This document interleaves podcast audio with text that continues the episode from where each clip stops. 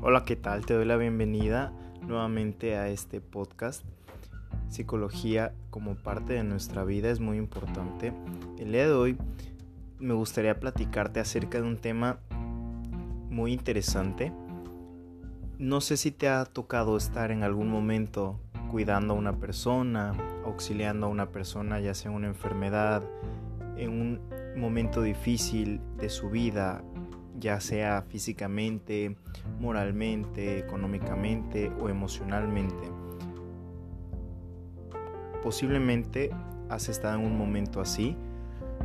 A lo mejor algún familiar tuyo eh, depende de ti o a lo mejor tú eres cuidador primario de algún familiar.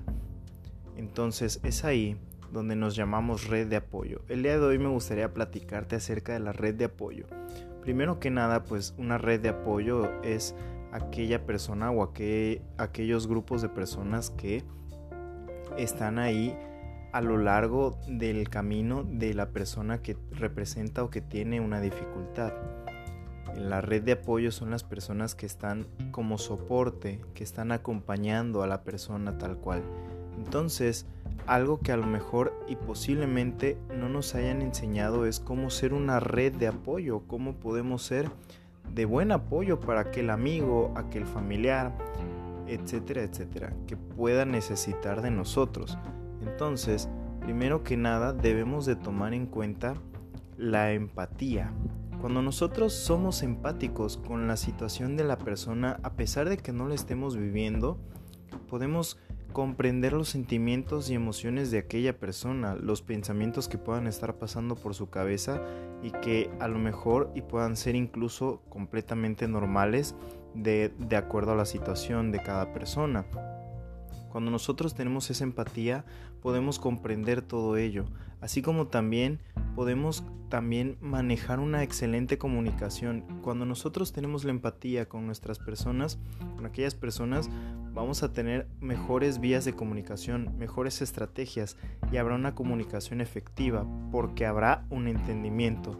Cuando nosotros entendemos a la otra persona, puedo comunicarme de manera efectiva e incluso el no juzgar. Cuando nosotros no juzgamos a la persona, sino al contrario, lo estamos acompañando y estamos ahí a su lado, a pesar de las decisiones que haya tomado o a pesar de las estrategias de afrontamiento que tenga esta persona, pero si nosotros estamos a su lado, va a ser benéfico para esta persona. Supongamos que, por ejemplo, nosotros estamos acompañando a algún amigo a través de una ruptura de duelo de pareja, pero esta persona, nuestro amigo o nuestra amiga, vemos que tiene diferentes estrategias de afrontamiento a nosotros y es algo completamente normal, porque lo que a esa persona le duele, a ti no te va a doler de la misma manera. Entonces, es por ello la importancia de la empatía. Otra cosa que podemos tomar en cuenta para hacer una excelente red de apoyo es el factor de la paciencia. Cuando nosotros tenemos la paciencia a estas personas, va a ser de mucha ayuda.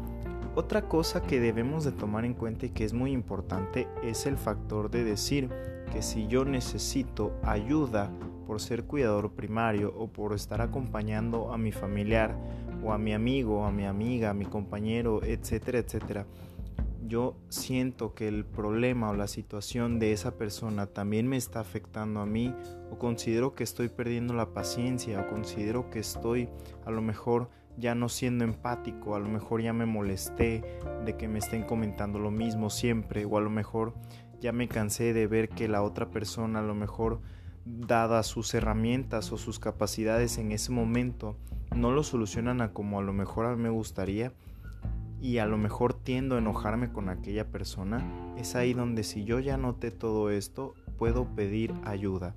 Cuando nosotros somos una red de apoyo, debemos de ser un soporte y eso está bien. Pero también como red de apoyo necesitamos nuestro propio espacio para desahogarnos. No está mal pedir la ayuda, sino al contrario, nos va a beneficiar muchísimo. Cuando somos red de apoyo incluso de nuestros hijos, debido a alguna situación que esté pasando particularmente en su escuela o en su grupo de amigos, también es la importancia de poder comprender a nuestros hijos y comprender que nuestras estrategias de afrontamiento no son las mismas con las que nuestros hijos nacen en el caso de los hijos, en el caso de nuestros amigos, la misma situación, comprender que nuestro sistema de creencias es totalmente diferente al sistema de creencias que tiene nuestro amigo o nuestra amiga y por ende sus herramientas y sus habilidades para afrontar las situaciones van a ser completamente diferentes. Y sobre todo, volvemos a tocar el punto de la empatía.